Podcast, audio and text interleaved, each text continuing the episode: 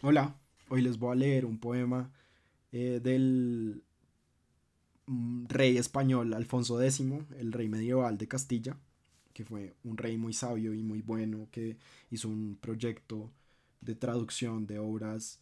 clásicas, es decir, griegas y latinas, pero también de obras árabes y persas al español, pues al castellano, digamos, eh, en Toledo y, escribió un, unos ver, un tipo de poemas, unas canciones que se llaman las cantigas, muchas de ellas religiosas, pero algunas no religiosas, como esta que les voy a leer en una traducción de la escritora eh, colombiana Carolina Sanín, que es experta eh, en la literatura española medieval y que escribió una biografía eh, cortica y muy accesible y muy bella del rey Alfonso X y este poema que se llama Los Alacranes, em, pues es una especie de regalo mío para ustedes de Reyes Magos con este, pues con, con un, con un poema de un rey, de un rey casi mago.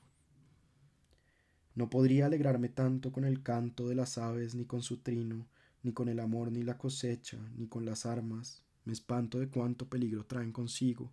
como con una buena galera que me llevara rápido, lejos de este campo endiablado, donde viven los alacranes, que dentro del corazón ya les sentí el aguijón, y juro por Dios santo que ni manto llevaré, ni barba, ni haré discursos de amor ni de armas, porque quebranto y llanto traen ellas en toda estación,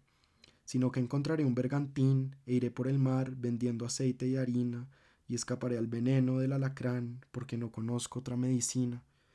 pues más me alegra el mar que ser caballero, que ya fui marinero, y desde hoy me quiero cuidar del alacrán y volver a ser lo que fui primero.